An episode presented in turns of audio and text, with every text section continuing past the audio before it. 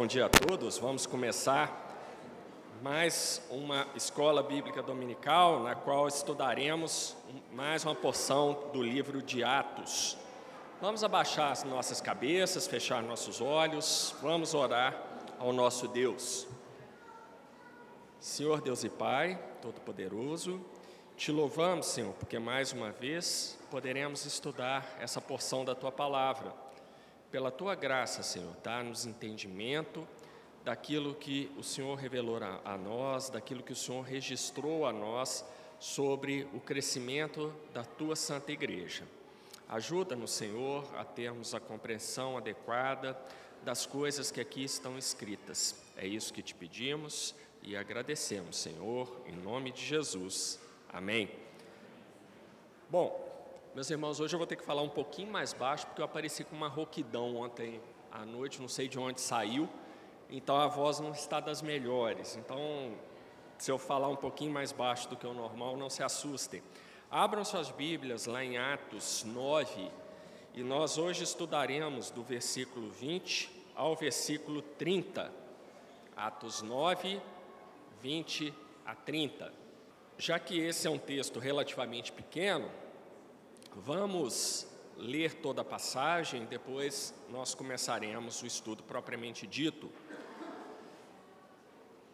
Assim registra a palavra do Senhor, e logo nas sinagogas pregava a Cristo, que este é o Filho de Deus, e todos os que ouviam, e todos os que o ouviam estavam atônitos e diziam: Não é este o que em Jerusalém perseguia os que invocavam este nome? E para isto veio aqui, para os levar presos aos principais sacerdotes? Saulo, porém, se esforçava muito mais e confundia os judeus que habitavam em Damasco, provando que aquele era o Cristo. E, tendo passado muitos dias, os judeus tomaram conselho entre si para o matar. Mas as suas ciladas vieram ao conhecimento de Saulo, e como eles guardavam as portas, tanto de dia como de noite, para poderem tirar-lhe a vida, tomando-o de noite, os discípulos o desceram, dentro de um cesto, pelo muro. E quando Saulo chegou a Jerusalém, procurava juntar-se aos discípulos, mas todos os, o temiam, não crendo que este fosse discípulo. Então Barnabé, tomando-o consigo, trouxe aos apóstolos e lhe contou como no caminho ele vira ao Senhor e lhe falara, e como em Damasco falara ousadamente no nome de Jesus. E andava com eles em Jerusalém, entrando e saindo. Desculpa. E andava com eles em Jerusalém, entrando e saindo, e falava ousadamente no nome do Senhor Jesus falava e também disputava contra os gregos, mas eles procuravam matá-lo. Sabendo-o, porém, os irmãos o acompanharam até Cesareia e o enviaram a Tarso. Essa passagem é importante para nós porque ela marca o início do ministério de Paulo. No domingo passado, nós vimos todo o processo de conversão de Paulo, um processo dramático em que o próprio Senhor Jesus apareceu a Paulo e o chamou para esse ministério especial, que seria o apostolado entre os gentios, que muitas vezes aqui no Novo Testamento são chamados de gregos. Então, os irmãos podem saber quando se fala assim, os gregos significa os gentios, em contraposição aos judeus. Então, o apóstolo Paulo teria um ministério é, essencialmente voltado para os gentios, voltado para nós, e graças a esse ministério do apóstolo Paulo, esse ministério que contou com, esse, com essa participação tão importante desse apóstolo, nós estamos aqui hoje, nesse, nessa propagação do Evangelho do Senhor Jesus. Evangelho que deveria ser propagado por ordem do próprio Senhor Jesus, igual nós já vimos aqui em outros ah, estudos de Atos. A vontade é era que o Evangelho fosse pregado a todas as nações, não seria mais um Evangelho uh, principalmente pregado para Israel. Eu gosto sempre de voltar nesse assunto para que os irmãos fiquem muito firmes a respeito dessas coisas, entendam como foi esse processo. Ah, no Antigo Testamento, nós já tínhamos a igreja do Senhor Jesus. E naquele momento, no Antigo Testamento, em que o Messias era uma promessa no tempo, ele ainda não tinha vindo no nosso tempo, esse tempo cronológico do qual nós não conseguimos é, fugir, porque essa é a vontade de Deus para nós, nós somos criaturas temporais, mas no Antigo Testamento o Messias não tinha vindo ainda no tempo. Então a igreja ali representada, a igreja do Senhor Jesus, era representada pelo povo de Israel, que era um povo separado para ser luz entre as nações pagãs que existiam ali naquela região. E a ideia é que ah, todas essas nações, todos os povos dessas nações, ao olharem para a igreja do Senhor Jesus ali no povo, ali no Antigo Testamento, representada pelo povo de Israel, todas as nações então se voltassem para Deus pelo exemplo da igreja, pelo exemplo de Israel. Israel era a luz no meio das trevas. Por que eu gosto de repetir tanto essas coisas aqui, antes da gente começar o ministério de Paulo? Porque isso é tão importante? Porque nós precisamos ter a consciência de que Deus, desde a eternidade passada, determinou que haveriam aqueles que ele separariam, aqueles que seriam a, a luz no meio das trevas desse mundo contaminado pelo pecado. No Antigo Testamento, a luz era a igreja do Antigo Testamento, representada pelo povo de Israel depois da vinda do, Senhor Jesus e da sua ressurreição, essa igreja agora toma um corpo ainda maior, ela passa a ser muito mais inclusiva, porque ela passa a incluir oficialmente todas as nações, sejam judeus, sejam gentios, todos os crentes no Messias que já veio, aqueles crentes que professam a fé nesse Messias que já veio, fazem parte da igreja do Senhor Jesus, uma igreja muito mais ampla, e nós podemos ver aqui pela nossa situação. Todos nós somos gentios e agora temos membresia plena na igreja do Senhor Jesus. Então, esse, é, desde sempre, essa foi a vontade do Senhor Deus, do Senhor Jesus, para todos aqueles que Ele decidiu que seriam seus filhos, para todos aquele que ele, eh, aqueles que Ele decidiu que chamaria eficazmente e corrigiria os rumos dos seus corações para que eles pudessem prestar toda a honra e toda a glória ao único que é digno de todas essas coisas.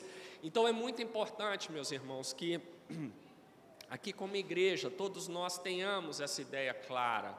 É, algumas denominações protestantes e, e, e evangélicas gostam de é, separar essas coisas, dizer, olha, Israel era uma coisa e agora a igreja do Novo Testamento, essa igreja da qual nós fazemos parte, é outra coisa completamente diferente, que rompe totalmente com aquele, aquela igreja do passado.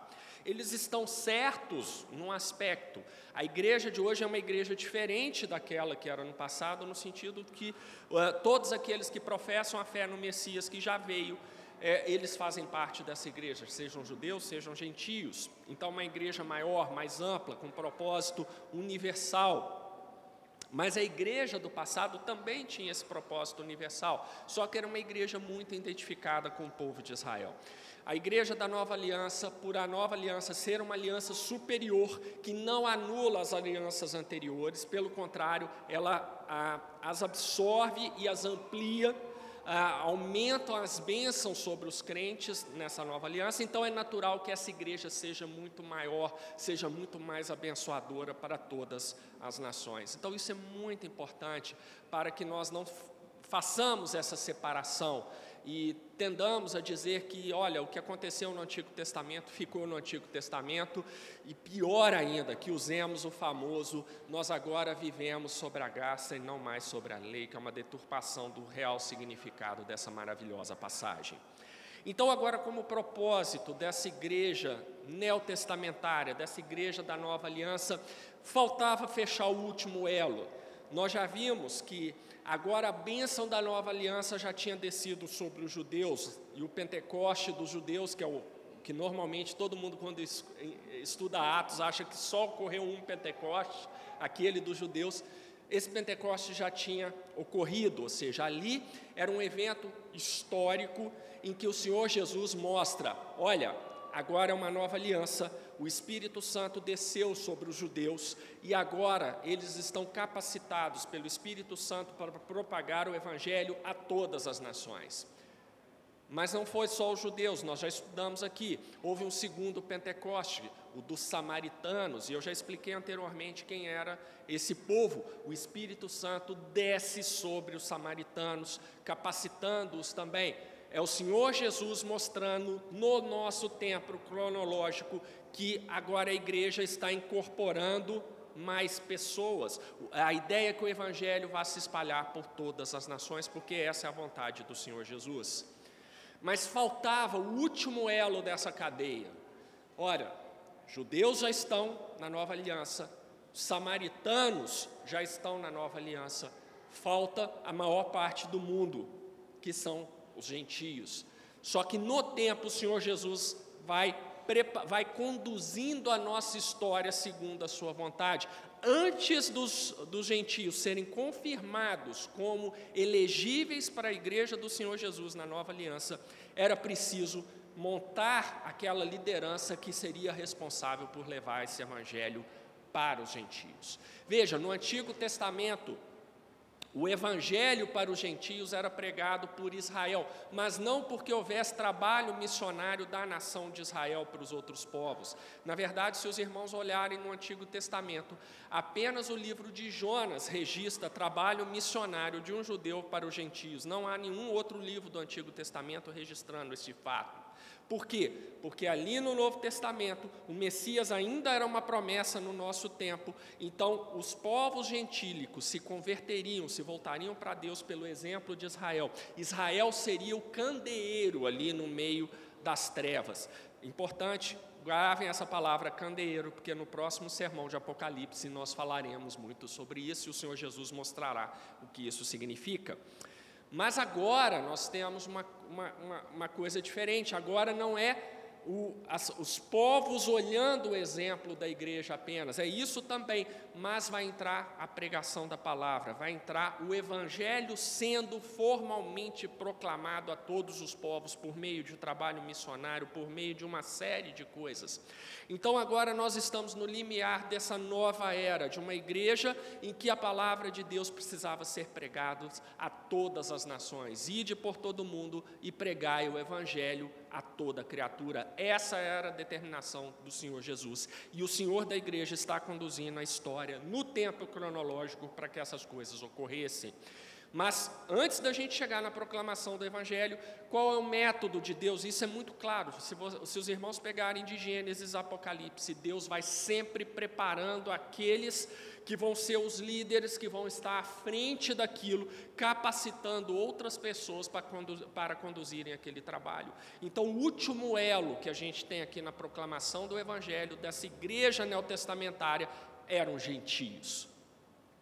Os irmãos podem falar, é óbvio, precisava de gente para pregar. Sim, precisava de gente para pregar. Agora coloque-se na, na, posição de um judeu lá da época dos apóstolos, que sempre cresceu ouvindo que ele era especial, que ele era o povo de Deus, que o povo dele, melhor dizendo, era o povo de Deus, que os gentios eram um povo tão indigno que ele, como judeu, não podia frequentar a casa de um gentio Uh, não podia se sentar com um gentio para comer, porque os gentios eram impuros. Meus irmãos, no tempo do, dos apóstolos, todos nós que estamos aqui éramos considerados desprezíveis pelos judeus, impuros, indignos, não pertencentes à aliança do Deus Todo-Poderoso. Nós, na mente dos judeus daquele tempo, nós estávamos excluídos das bênçãos de Deus aquilo era para eles. Eles eram o povo de Deus. Nós éramos uma coisa qualquer. éramos um povo pagão, idólatra e indigno. Ah, mas agora as coisas estão caminhando num outro sentido, até porque eles já estavam errados nessa concepção desde o Antigo Testamento, porque não é isso que a palavra de Deus fala. E nós temos registros no Antigo Testamento de gentios sendo incorporados à igreja do Senhor Jesus lá no Antigo Testamento. Então, a própria concepção que os judeus tinham a, a nosso respeito como gentios já era uma concepção errada. Mas vejam, era preciso quebrar essa concepção.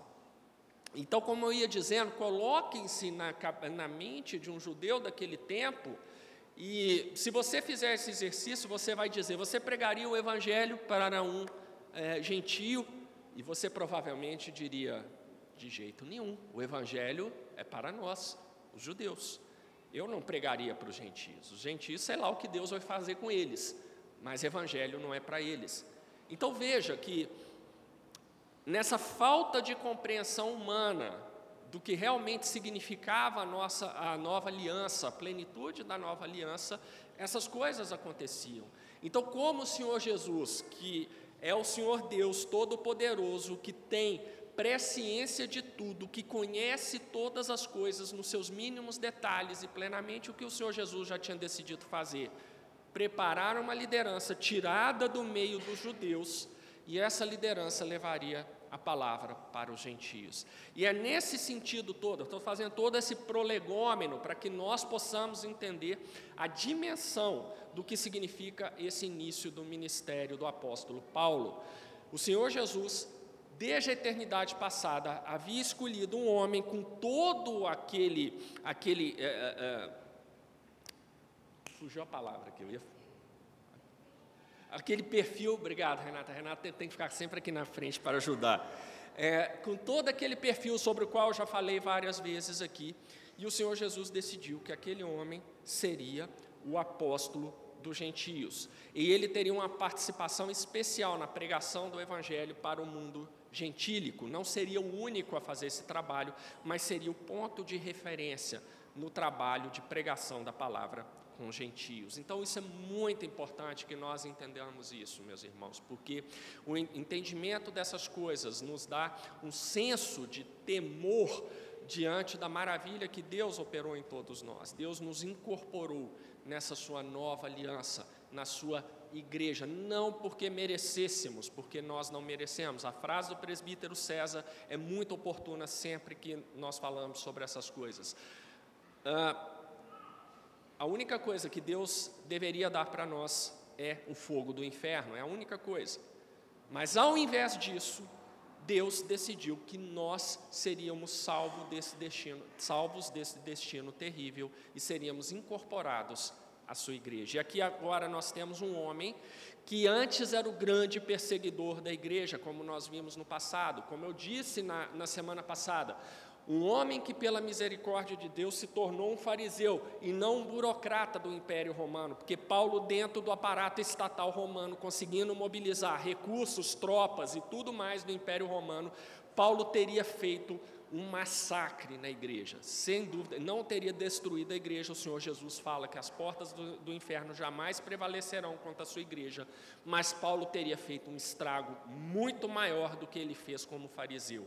Paulo, dentro do, do, do estamento, uh, uh, dentro do aparato estatal romano, ele teria um poder muito maior de fazer um estrago muito maior do que o que ele realmente fez. Mas o Senhor Jesus, já sabendo dessas coisas, já conduz Paulo para ser um fariseu e limitar o seu poder de, de fazer todas essas coisas. E agora esse grande perseguidor da igreja se torna um crente. Lá no versículo 20, nós lemos que depois daqueles eventos da semana passada, nós temos que logo nas sinagogas pregava a Cristo, que este é o Filho de Deus. E aí os irmãos podem dizer, mas você acabou de fazer todo um prolegômeno falando da pregação do, Evangelho para os gentios, e aqui Paulo pregava onde no início do seu ministério? Nas sinagogas. Nas sinagogas. Meus irmãos, o que, que nós temos aqui? Nós temos um crescendo. É, é, esses temas são muito importantes para mim. Essa questão do tempo ela é muito importante, porque eu acho fascinante isso. Como que Deus, sendo o único ser que é atemporal, Ele criou todo, tudo que existe temporalmente e colocou uh, tudo que existe dentro de uma sequência cronológica da qual nós jamais poderemos escapar. Eu, eu, eu acho fascinante é, esse tipo de coisa, como que é a visão de Deus a respeito de todas essas coisas, né? Então, meus irmãos, sabendo que nós somos criaturas temporais, sabendo que para nós só existe passado, presente e o futuro é a vontade de Deus que nós só vamos descobrir quando o futuro se tornar presente. Aí a gente sabe, ora, era isso que Deus tinha planejado, era isso que eu não sabia, Ele agora está apresentando para mim, mas nós estamos presos nessa linha temporal. Então isso é importante para nós entendermos, meus irmãos, que a partir da conversão, eh, conversão de Paulo, Paulo já não sai assim automaticamente, olha, agora eu sou um crente, vou pregar para os gentios. Ele era um recém-convertido extremamente capacitado, extremamente inteligente, mas ele ainda precisava de um tempo de preparação. Então, aqui nesse versículo 20, nós vemos isso. É, e esse é um modus operandi típico de Deus. Pegue os grandes homens da Bíblia, todos eles tiveram um período de preparação. Pegue Davi, como que foi a preparação de Davi para se tornar o grande rei de Israel? Passou anos e anos fugindo de Saul do deserto, aprendendo o que era liderar, aprendendo a ter fé em Deus, aprendendo as coisas do governo quando ele estava lá na corte de Saul. Teve toda uma preparação. As pessoas acham né, que Davi era um menininho fungido por Samuel, no dia seguinte ele já era rei de Israel. Não, Davi já era mais ou menos crescidinho e foi se tornar rei de Israel já adulto. Tudo isso aí, preparação de Deus. Lá nos livros de Segunda Reis, quando nós estudamos os ministérios dos profetas Elias e Eliseus, nós vamos ver que existia a escola de profetas. Então os profetas eram preparados, eles iam, iam estudar a palavra, iam estudar como era a relação com Deus antes de começarem é, o seu ministério profético propriamente dito. Então, meus irmãos, se nós olharmos a palavra de Deus, nós veremos que a, a forma de Deus operar em nós, nesse mundo temporal em que nós vivemos, é nos preparar ao longo do tempo. Então, o versículo 20 mostra Paulo, agora sim um crente, um crente sincero, transformado, seu coração completamente mudado em relação ao que ele era antes, ele vai ter um tempo de preparação e vai aprimorar a sua forma de pregação do Evangelho. Meus irmãos, Paulo era um judeu. Onde é melhor você fazer um, ah, ah, você começar a aprimorar a sua forma de falar com os outros? É no meio do seu próprio povo ou no meio de um povo completamente diferente? É no meio do próprio povo. Por isso que aqui neste momento Paulo vai e pregava nas sinagogas apenas. Nós vamos ver que Paulo vai continuar fazendo isso, só que ele vai aprimorando o seu método de evangelização. Aqui em Atos 9, 20, ele pregava nas sinagogas. Mais para frente nós vamos ver. Paulo chegava nas cidades, ensinava primeiro nas sinagogas e depois ia para o meio do povo pregar para os gentios. Isso aí já é uma evolução no método de evangelismo de Paulo. E depois ele desiste de vez dos judeus, ele cansa dos judeus e vai levar a palavra somente para os gentios. Olha o crescendo do Senhor Jesus. Primeiro só para os judeus, depois, primeiro para os judeus e também para os gentios logo em sequência. Depois, deixa os judeus para os outros apóstolos e vai cuidar dos gentios. Estão percebendo? É o Senhor Jesus trabalhando no tempo capacitando o apóstolo Paulo para ele ser aquilo que ele estava destinado a ser pelo Senhor Jesus. Então é isso que o versículo 20 aqui está mostrando para a gente.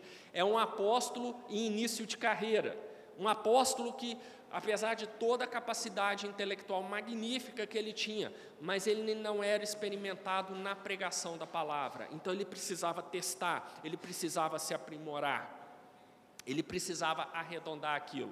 Todos nós que somos professores sabemos, a primeira vez que você dá uma disciplina, ela nunca fica boa. Nunca fica boa. Renata está rindo aqui porque ela sabe que é verdade. Você precisa de pelo menos uns três semestres dando aquela disciplina para ela começar a funcionar de verdade. A partir do quarto semestre você já tem uma coisa minimamente boa não é mais a realidade das universidades, mas se você ficar uns dois, três anos dando aula daquela mesma coisa, aí você já começa a melhorar naquilo. Eu, uma vez eu, eu tive uma disciplina em que eu fiquei oito anos como professor dessa disciplina. eu só levava apagador e pincel para a sala, não precisava de mais nada, porque eu dava aula no piloto automático, já que eu já sabia ali, sabia tudo de cor, mas isso foram oito anos dando aquilo. É o processo de aprimoramento, que faz parte da nossa natureza dada por Deus. Paulo não era diferente disso, tá? ele precisava de um tempo de aprimoramento. E veja, quando Paulo começa a pregar os judeus, vocês acham que os judeus falavam assim, puxa, que legal, Paulo de Tarso aqui pregando para a gente? Olha no versículo 21 qual foi a reação. E aqui Paulo pregando lá em Damasco, tá? E todos os que o ouviam estavam atônitos e diziam: Não é este o que em Jerusalém perseguia os que invocavam este nome? E para isso veio aqui, para os levar presos aos principais sacerdotes? Aqui tem uma curiosidade que eu abordei na aula passada, mas me chama muita atenção. Gente, é, tinha uma rádio peão circulando ali, impressionante. O pessoal já sabia o que Paulo estava fazendo ali em Damasco. É o que eu falei, não tinha um WhatsApp, não, mas tinha alguém que foi num cavalo ali, 250 quilômetros de Jerusalém a Damasco, e espalhou para todo mundo ali, porque eu acho que todo mundo sabia o que estava acontecendo ali. Todo mundo sabia o que Paulo foi fazer. Isso é impressionante. Para você que acha que a antiguidade era um povo mosca morta, que não sabia de nada, que um povo que ficava contemplando o céu e, e só meditando, gente, não. Né? Os tempos sombrios são os nossos. Aquele povo lá da antiguidade era um povo que tinha vida, que negociava, tinha boleto para pagar. Não era um povo que ficava contemplando as paredes, não. Tá? Então era um povo que tinha iniciativa, tinha inteligência, tinha vida para que seguia. Né? Não tinha o governo para dar auxílio emergencial, para pagar o que quer que seja, não. Não tinha nada disso, não. Se você não trabalhasse, você não ganhava, morria de fome. Eu já falei para vocês que a coisa era tão séria.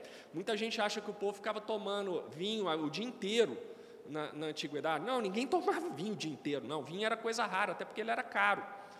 As pessoas só tomavam vinho. Olhe lá à noite diluído, porque se você tomasse vinho ao longo do dia e ficasse um pouco mais alterado, você não ia conseguir trabalhar direito. Se não conseguisse trabalhar direito, você não ganhava dinheiro aquele dia, não. E não tinha o governo para dar auxílio nenhum, não, gente. Então o povo não ficava lá no vinho o dia inteiro, bebendo e, e coisa, não. Isso aí era reservado para momentos é, muito específicos, muito pontuais. Por quê? Porque a vida era difícil naquela época. Tá? Não tinha INSS, não tinha nada disso. Ficou doente, vai morrer de fome. Ficou viúva, não tem mais marido, não tem filho para cuidar de você, vai morrer de fome. Não tem assistência de ninguém. Então, essas coisas são importantes. E aí, dentro disso, as pessoas então eram espertas, as pessoas se comunicavam, as pessoas se falavam. Tinha cavalo, gente, tinha carroça, tinha meio de transporte, não tinha avião, mas a, a, o princípio era o mesmo. Então, a notícia do que Paulo estava fazendo lá na frente é, Paulo tinha ido fazer lá em Damasco, tinha chegado para aquele povo, todo mundo sabia, todo mundo sabia, inclusive os crentes. Os crentes deviam estar todo mundo andando na rua, olhando para um lado e para o outro. Se visse, olha, aquele ali que é o Paulo, saía correndo, escondia em algum lugar lá, porque sabia o que Paulo estava fazendo. Mas uma coisa interessante aqui, né, que mostra a transformação de Paulo. Olha só, todos estavam atônitos, sem acreditar que aquele homem ali agora estava pregando o Evangelho. Como pode? Ele era um perseguidor da igreja. Ele já tinha sido responsável por levar vários crentes presos. Vários crentes estavam, já tinham sido mortos porque eram condenados nos tribunais por causa da, da, da, das ações de Paulo. Como eu disse na semana passada, não há registro na Escritura de que Paulo pessoalmente tenha matado ninguém mas ele mesmo vai falar que ele se arrependia de que, por causa das ações que ele tomou, muitos crentes morreram. Ele tinha sido responsável, ainda que indireto, da morte desses crentes. Então agora o povo ali nas sinagogas ouvia, mas, peraí, um fariseu pregando o evangelho? Não era esse o homem que ia pegar, prender todos esses que são do caminho, nesse momento ainda não, não eram chamados de cristãos, mas eram os do caminho, não era esse homem? E agora esse homem está aqui e ninguém entendia nada. Como é que pode? Eu imagino, e aí é só a minha imaginação, que muitos deviam achar que podia ser uma estratégia de Paulo para se aproximar dos crentes e talvez fazer prisões em arrastão ali. Né? Talvez pensassem isso. Mas lá no versículo 22, o que, que nós temos? Saulo, porém, se esforçava muito mais. Meus irmãos, esse pequeno trecho aqui é maravilhoso. O que eu acabei de falar, o Senhor Jesus vai conduzindo a vida de Paulo no tempo, preparando-o para ser o grande apóstolo dos gentios. Então, Paulo chega nas sinagogas, começa a pregar o Evangelho. Paulo já tinha um problema aí muito sério que a gente, se você estudar qualquer coisa de retórica, você já vai saber. Já tinha um conflito de autoridade. Com qual autoridade? Esse que perseguia a igreja agora vem e fala da, dessa mensagem do, do caminho. Ele não tem autoridade para falar sobre isso. Então a retórica de Paulo já estava comprometida num ponto, o da autoridade. Essa, esse sentimento de que Paulo tinha falta de autoridade já mexe numa outra coisa, que é como você se relaciona com quem está falando. Se você percebe, ele não tem autoridade para falar sobre isso. Então, as coisas que ele está falando não me interessam. É o, o patos ou o, o etos? Etos, né, Renato? É o, o que a gente chama em retórica de etos. Então, assim, você já. O etos é basicamente o seguinte, gente: é o seu sentimento em relação a quem está falando. E se as pessoas achavam que Paulo não tinha autoridade para pregar o que ele pregava, aí o sentimento já era: hum, deixa para lá, não, não vou prestar atenção. E isso era importante nesse momento, porque esse é um instrumento ordinário que o Senhor Jesus está usando para aprimorar a pregação de Paulo, aprimorar as habilidades dele como pregador da palavra. Tanto é que Lucas registra aqui, e a, você pode ler isso aqui e achar que é uma coisa que está, assim, uma coisa menor que está registrada por Lucas, mas isso é importantíssimo. Por causa desse problema de que os judeus não viam Paulo como uma autoridade para falar sobre aquilo, Lucas registra. Saulo, porém, se esforçava muito mais, muito mais. Meus irmãos, não existe nada melhor para você se aprimorar nessas coisas do que você ficar diante de um verdadeiro desafio. Pense no que vocês quiserem, pense em alguma coisa profissional. É, você ser designado para fazer alguma tarefa que você já conhece bem é uma coisa, mas você ser designado para fazer uma coisa que você nunca fez antes e sobre a qual existe uma cobrança muito grande, você vai virar a madrugada para conseguir fazer aquilo ali. E isso vai trazer um aprimoramento, principalmente se isso for conduzido por Deus para a sua própria honra e glória em algo tão importante como a pregação da palavra. Então é isso que o Senhor Jesus está fazendo com Paulo, dando a ele um desafio lá no meio dos judeus. Ok, eles vão dizer que você não tem autoridade. O que, que você vai fazer? Sair chorando? Fazer um textão e colocar lá no Instagram dizendo que você está sofrendo preconceito do seu próprio povo? Não aprimore-se. E é isso que Lucas está falando aqui. Saulo, porém, se esforçava muito mais. E Saulo, ou Paulo, sendo quem ele era, com todo aquele perfil que eu já trouxe aqui para os irmãos, olha o que aconteceu quando Saulo se esforçou muito mais e confundia os judeus que habitavam em Damasco, provando que aquele era o Cristo. O verbo original grego aqui para provar significa que Paulo apresentava evidências, e no caso, evidências retiradas daquilo que a gente conhece hoje como Antigo Testamento. Então, Paulo, com toda a capacidade intelectual que ele tinha, muito acima da média ali daquela época, ele tinha uma habilidade especial de pegar os textos do Antigo Testamento e agora, com o coração e a mente restauradas pelo Senhor Jesus, ele lia aquilo ali, entendia, porque o Espírito dava o entendimento a ele daquelas coisas, então ele conectava. Ah, então essa profecia de Isaías falava sobre o Senhor Jesus. Essa profecia do, do profeta Joel sobre o dia do Senhor falava do Senhor Jesus. Isso que está escrito na lei de Moisés era sobre o Senhor Jesus.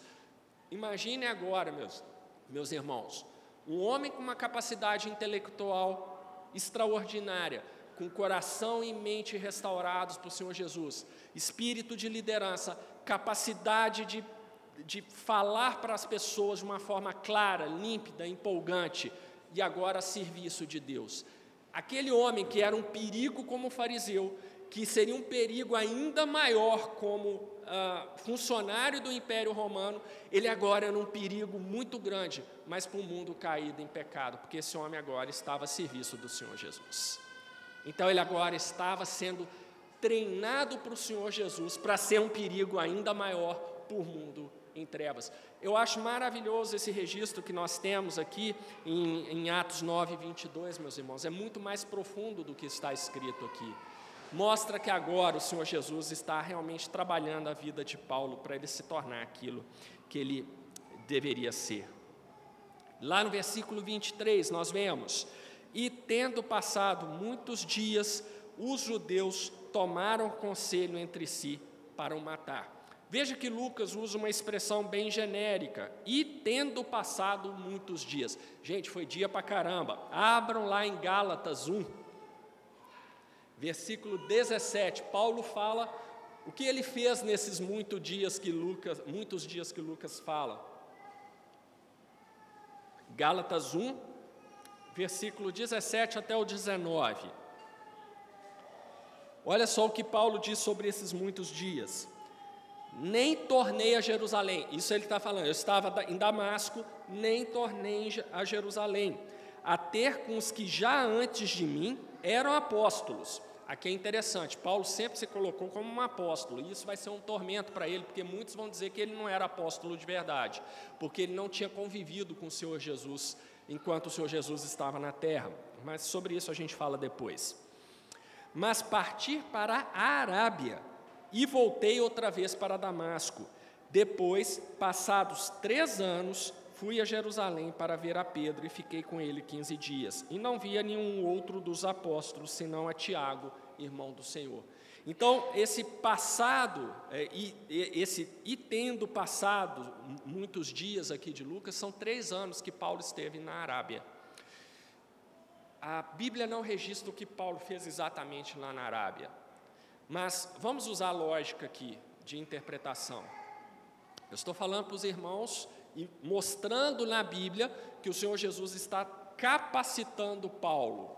Ora, para que o Senhor Jesus levaria Paulo para a Arábia? Para continuar a capacitação dele lá. E, meus irmãos, quando a gente fala em Arábia, a gente está pensando no país, né? Arábia Saudita. Lembre-se que essa era a época do Império Romano.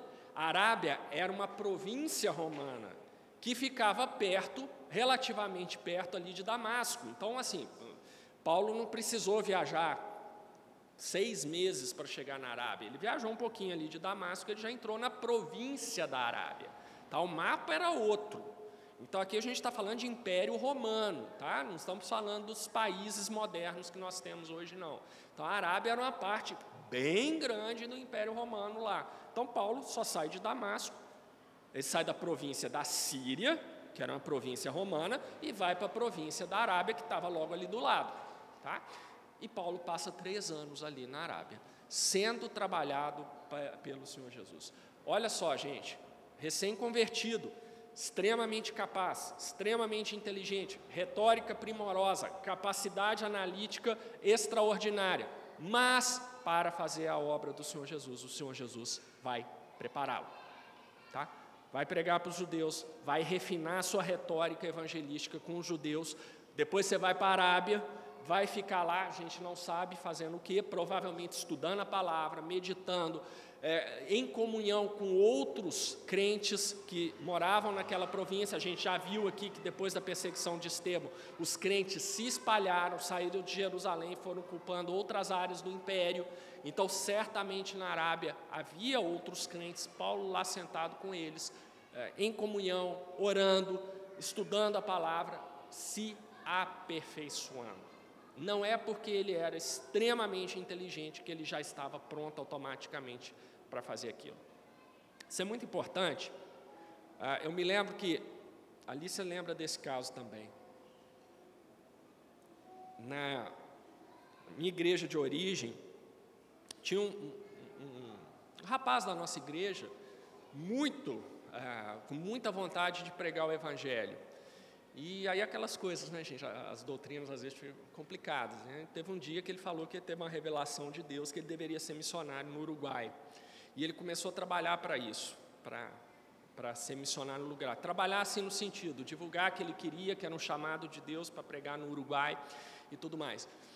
Um grande chamado. Os irmãos talvez não saibam, mas o Uruguai é o país mais ateu da América do Sul. Tá? É um dos países que tem o maior nível de, um dos países com o maior nível de vida da América do Sul. Ele perde, se eu não me engano, para o Chile em qualidade de vida, mas é um país profundamente secularizado e profundamente ateu. Então, uh, pregar para uruguaios é uma coisa extremamente penosa. Eu conheci um pastor que morou anos no Uruguai e ele falava que ali é pregar em rocha dura mesmo.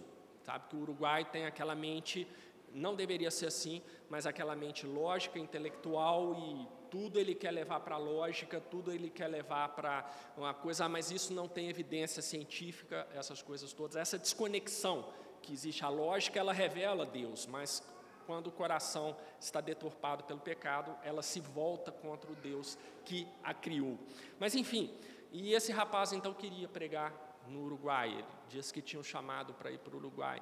Mas apesar de toda a boa vontade, esse nosso irmão, ele não tinha nenhuma capacitação especial para isso. Ele era uma pessoa bem simples, inclusive em termos de educação formal. Uh, ele tinha dificuldade de se expressar, não sabia falar espanhol, e mesmo assim ele insistiu que devia uh, trabalhar no Uruguai. E ele foi. No final das contas, ele conseguiu apoio uh, missionário lá. E, infelizmente, ele voltou pouco tempo depois, frustrado, porque não tinha conseguido fazer tudo o que ele esperava lá. E, e isso aqui é importante para nós, ah, meus irmãos. Ah, esse irmão nosso, apesar de toda a vontade dele de pregar lá, ele, ele não tinha um seminário, não, não fez um seminário, não se preparou em língua espanhola, não se aprimorou e foi cru para o campo missionário. Né? E o resultado foi esse. Meus irmãos, é, é, preciso ter muito cuidado com essas coisas. No meio evangélico, às vezes as pessoas se deixam levar muito por um emocionalismo nas coisas e, e, e não para para pensar que a própria Bíblia revela que Deus prepara as pessoas para aquele trabalho. Não estou falando que tem que ir para a universidade. Uh, provavelmente, se você for para a universidade, você vai desaprender o que você já sabe. Não é, não estou falando disso, não estou falando de diploma formal, mas preparação você precisa ter para esse tipo de coisa. E é isso que a gente está vendo que o Senhor Jesus fez aqui com Paulo. Para que não acontecesse com Paulo o que aconteceu com esse nosso irmão nessa igreja depois, que acabou se frustrando com isso daí. Mas qual é a reação dos judeus diante de Paulo agora fazendo todo esse trabalho ali? Agora ah, é o que restou para eles: vamos matar Paulo. Problemas morais aí, não nenhum, a gente fez isso com Jesus, então vamos fazer com esse outro aí também. Ah, olha só, gente, ah, diante da situação, e agora eu acredito, aqui sou eu de novo pensando sobre isso aqui, devia ter fariseus aqui no meio extremamente preocupados, porque Paulo era o que? Uma estrela do farisaísmo, é o braço armado do farisaísmo contra os cristãos, e agora Paulo se juntou lá de lá. Então o que, que a gente vai fazer com ele? Fazer como o Senhor Jesus sempre ensinou, vencer pelo debate, pela argumentação, não, vamos matar. Vamos matar, vamos acabar com ele. Né? Vamos tirar as redes sociais do Paulo, vamos colocar tornozeleira eletrônica nele, vamos fazer alguma coisa, vamos silenciar a pessoa. Percebe que o que aconteceu no passado não é tão diferente assim do que acontece nos dias de hoje. Não concordo com você, então você vai ser silenciado. Só que o povo lá era raiz, né? O silenciar não é cortar Instagram, não, é te matar mesmo. Então é, é, era um povo um pouco mais radical do que o que a gente vê hoje aí, principalmente em alguns tribunais. Mas olha a providência do Senhor Jesus sobre a vida de Paulo lá no versículo 24. Mas as suas ciladas vieram ao conhecimento de Saulo. Eu, eu falo com vocês, gente, a rádio peão que tinha ali era fantástica. O povo sabia da vida de todo mundo ali. E as notícias chegavam mesmo. Era impressionante isso daí. Tinha que ter WhatsApp nesse tempo, não é possível. Eu não consigo entender como esse povo conseguia saber da vida dos outros assim tão rápido. E como eles guardavam as portas, tanto de dia como de noite, para poderem tirar-lhe a vida, tomando-o de noite, os discípulos o desceram dentro de um cesto pelo muro. Olha só o estado deplorável espiritual desses judeus ali. eles chegaram ao ponto de colocar vigias nas portas da cidade. Gente, as cidades eram muradas, tá? Então tinha os portões de madeira enormes ali. Não é gente fechando o portão assim com o braço, não, tá? A gente ali do lado espiando, tocaiando para ver a hora que Paulo aparecesse, e pelo visto todo mundo sabia a fisionomia de Paulo, né? Olha a rádio peão de novo, já devia ter uma descrição lá de Paulo. O pessoal estava tocaiando nos portões, e a Bíblia fala: de dia e de noite nos portões tinha espião lá esperando Paulo passar para pegá-lo, levar para algum lugar, fazer igual Estevão, leva para fora da cidade, apedreja lá e mata Paulo. Mas o Senhor Jesus agora faz uma coisa maravilhosa, dá um livramento para Paulo. Né? E olha, meus irmãos, entendam que esse livramento aqui é parte do treinamento de Paulo, porque ele ia pregar para quem? Para gentio para gentio que ia ter uma rejeição à palavra tão grande quanto os judeus. Para pessoas que, ao contrário de, dos judeus, não tinham a lei de Deus. Então, para eles, assim, eventualmente matar era tão, tão comum quanto tomar um copo de água. Então, Paulo ia para um campo extremamente perigoso, difícil. É como se qualquer um de nós fosse designado pelo Senhor Jesus para ser missionário no Irã. Quer dizer, você já entrou ali, você já está correndo risco de vida. Porque se descobrirem você ali, você morre. E é assim até hoje. Esses países aí, Irã, Arábia Saudita, Coreia do Norte, todos esses países, ditaduras brutais, se você chegar lá e pregar o Evangelho, você vai morrer. E Paulo ia para lugares assim, pregar o Evangelho nesse tipo de lugar. A gente vai ver em Atos aqui que várias vezes Paulo teve que sair fugido para não morrer. Então, olha só, dentro desse espírito, o Senhor Jesus está preparando Paulo para passar por essas situações, para ele saber ah, é, sabe, também como escapar dessas situações, cumprindo aquilo que o Senhor Jesus fala: sejam mansos como os cordeiros, mas sagazes como as serpentes. Não é para você passar pelo mundo olhando tudo e, e distraído, não. Sagazes como a serpente na, na visão do Senhor Jesus é, gente, presta atenção no que está acontecendo, a leitura do contexto, vai, tenha paciência. É isso que o Senhor Jesus estava falando para nós quando ele disse essas palavras. Mas aí os discípulos, ou seja, os crentes ali, desceram Paulo dentro de um cesto pelo muro, certamente uma parte do muro bem afastada das portas. Então desceram Paulo na cordinha dentro do cesto. Meus irmãos, olha outra parte do treinamento do Senhor Jesus para Paulo. Fariseu, aluno de ouro do Gamaliel, que chegava e conversava com o sumo sacerdote. Olha lá, semana passada, para quem Paulo foi pedir as cartas de extradição dos crentes? Para o sumo sacerdote. Chegava lá, sentava na sala do sumo sacerdote, conversava com ele. Agora, esse homem estava dentro de um cesto, sendo baixado por uma cordinha no muro para não ser morto ali, porque se vissem Paulo ali, era todo mundo juntando e ia morrer mas parte do treinamento do Senhor Jesus, quebrando o orgulho de Paulo, quebrando o status social de Paulo. Agora ele tinha que fugir dos lugares, ao invés de chegar e todo mundo correr dele com medo. Ele é que tinha que correr das pessoas se ele quisesse permanecer vivo. Então, olha só o Senhor Jesus trabalhando aí. Versículo 26. Paulo então foge de Damasco e vai para Jerusalém, 250 quilômetros abaixo, ao sul. E aí nós vemos que, e quando Paulo chegou a Jerusalém, procurava ajuntar-se aos discípulos. Aqui é uma outra informação que Lucas nos dá, que parece uma informação trivial, mas ela é importantíssima.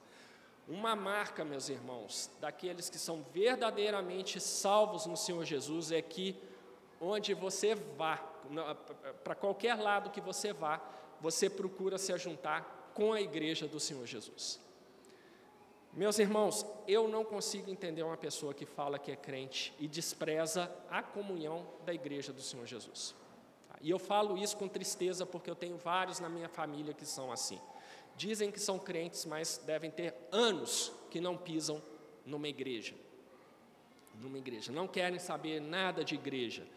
Acha que igreja é o seguinte: ah, de vez em quando eu vou lá no domingo, assisto o culto, e o verbo é esse mesmo, assisto o culto, e pronto, já cumpri minha obrigação, já bati o ponto lá com Deus e está tudo certo. Agora, mês que vem, se der, né? se não tiver calorão, se não tiver chovendo, eu vou de novo.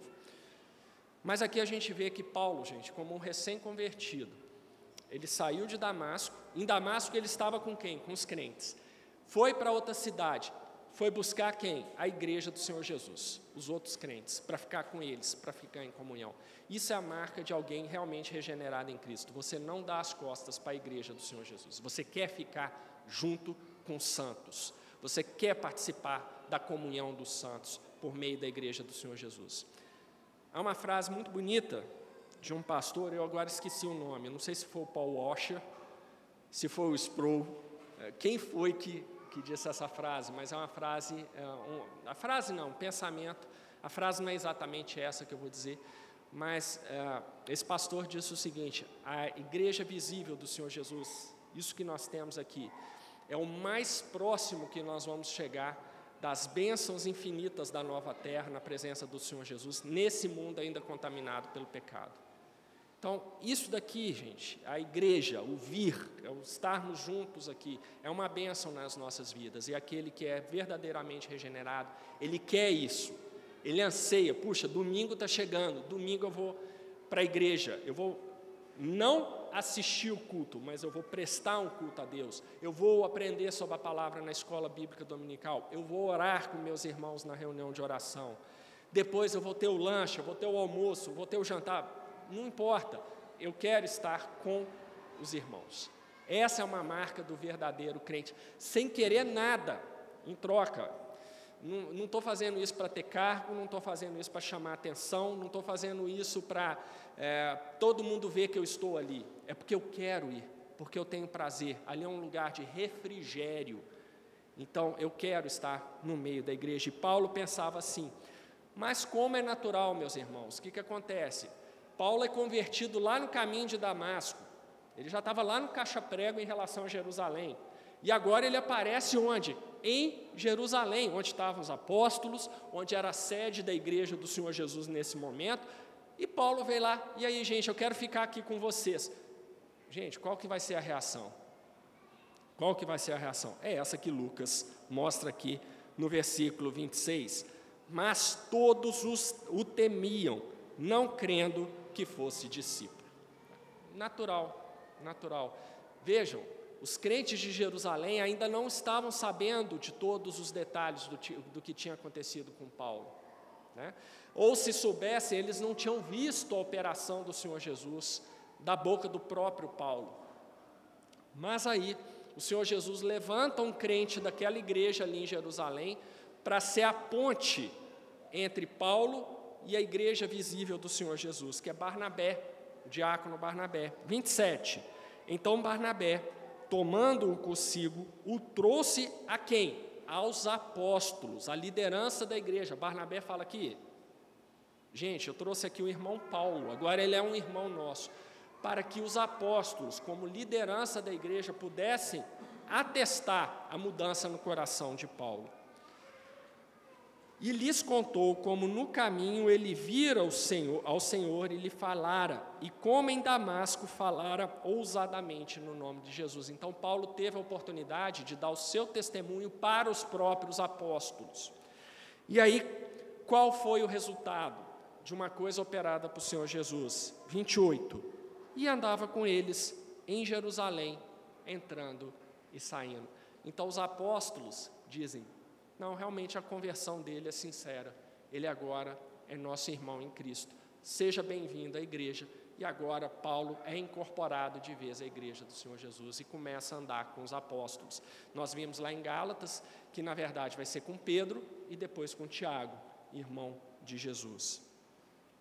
E aí, agora, Paulo, como membro da igreja de, do Senhor Jesus, no 29, Lucas nos diz o seguinte: e falava ousadamente no nome do Senhor Jesus.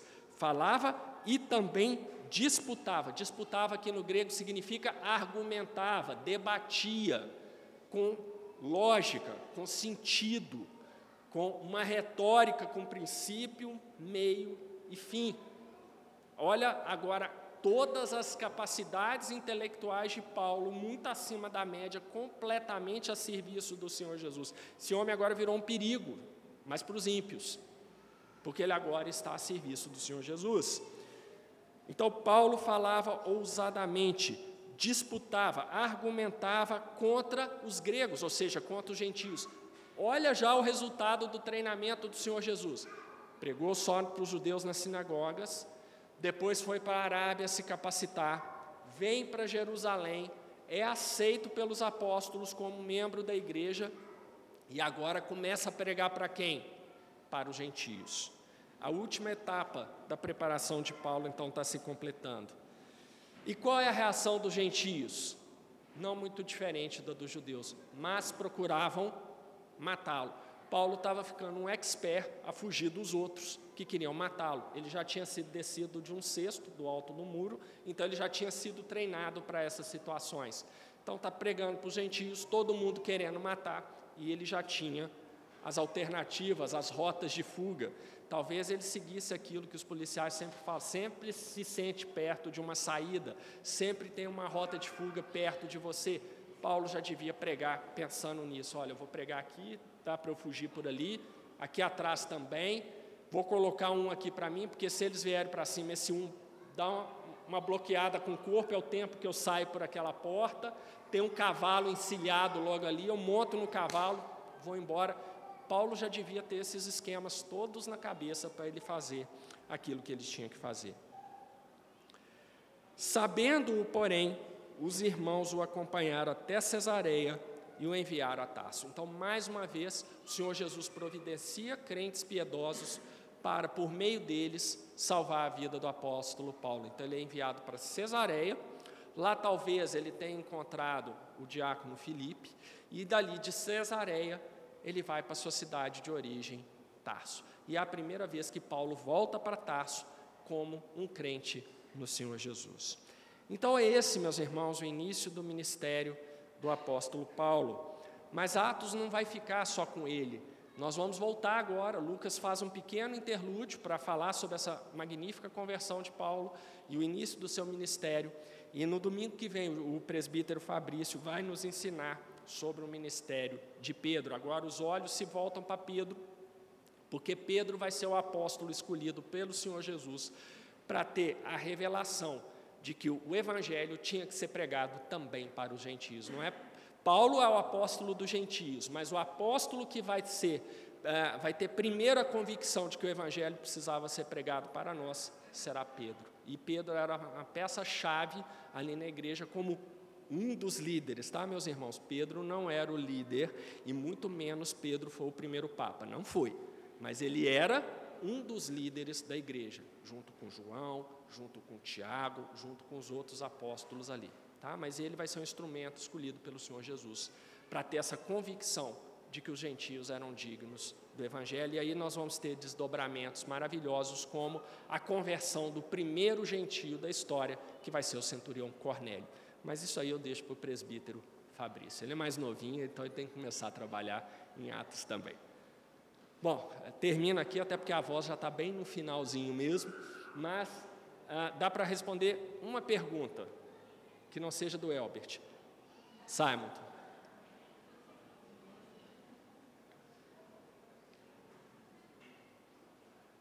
Você não.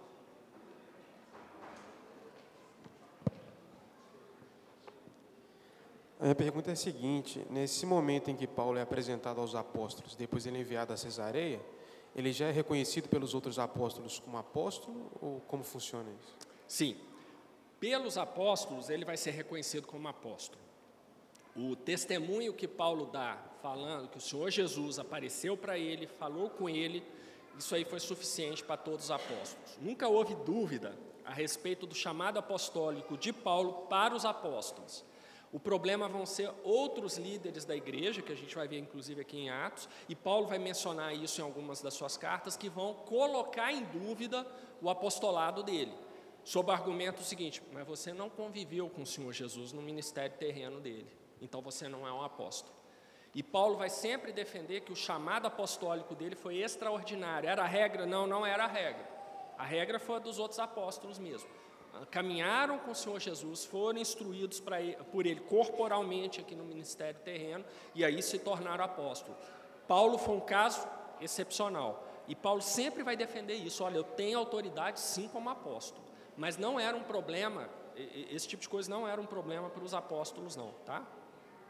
Vão ser outros crentes que vão duvidar, às vezes, da, da dureza das palavras de Paulo. Paulo não tinha medo de apontar o pecado, ele apontava mesmo. Pega lá 1 Coríntios, que ele fala lá para aquela igreja, assim, ó, vocês estão errados, vocês estão usando a ceia o quê? Para encher o bucho? Isso não pode. Então, isso daí suscitava certamente muito estranhamento em outros crentes. Mas com os apóstolos nunca houve esse problema, não. Tá? Dá tempo de mais uma que não seja o Elbert. Mais alguma? Pode perguntar, já que ninguém, eu vou deixar você. A gente tem que ser compassivo. Aí você está com medo de responder minhas perguntas, hein? É, é exatamente por isso que a gente silencia o aluno. Polêmicas. Você faz a pergunta, você olha para o outro lado para ele desconfiar.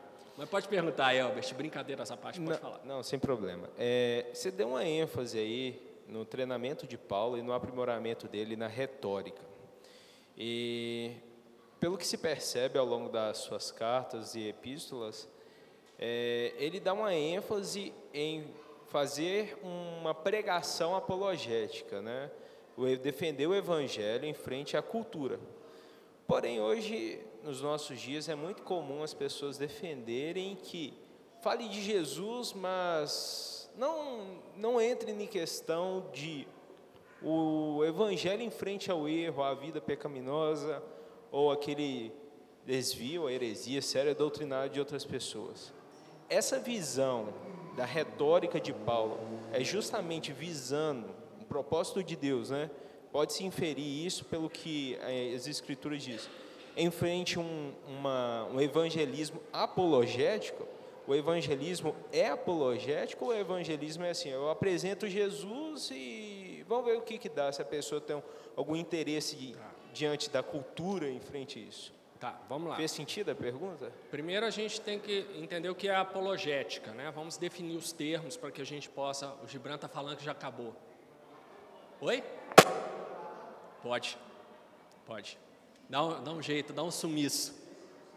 A Ju vai ficar até feliz de repente, né? Falar assim, nossa, eu vou ter um domingo sossegada, né, Ju? Mas, Albert, a sua pergunta é boa, porque é o seguinte: é, primeiro, o que é apologética? É a defesa da fé cristã. Ou seja, você tem uma pregação que defende a fé cristã.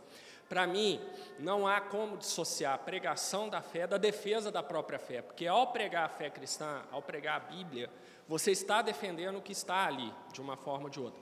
A discussão pode ser da forma, às vezes você vai ser mais incisivo nisso, como por exemplo que o William Lane Craig faz muito bem quando ele debate com ateus nas universidades, então é, é um propósito mais específico.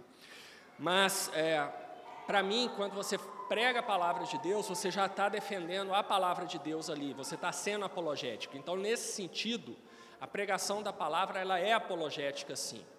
E um outro aspecto importante aí da sua pergunta que você levantou, um dos grandes problemas das igrejas evangélicas, de um modo geral, hoje, né, é aquilo de você ser leniente com o pecado. O pregador da palavra não aponta o pecado claramente. Ele não diz as coisas com todos os nomes, como Paulo dizia nas suas cartas. Ele apontava o pecado, ó, isso aqui é pecado. Isso aqui você está fazendo errado. É, a gente vai ver no, nos sermões de Apocalipse, eu vou entrar na mensagem às sete igrejas, vai ser um sermão para cada igreja. O Senhor Jesus vai lá e aponta o pecado de cada uma das sete igrejas, assim, claramente.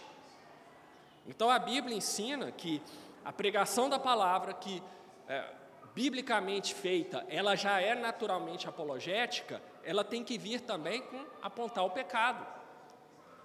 Ah, e muitas igrejas, senão o evangelho não faz sentido. E muitas igrejas criaram uma dissociação completamente descabida que, ah, não, uma coisa é pregar o amor de Jesus, mas eu não posso apontar que você está pecando, porque isso não é parte, porque, ah, Jesus ama os pecadores, mas odeia o pecado, então o que você faz é porque você é um pecador e Jesus é compassivo com você.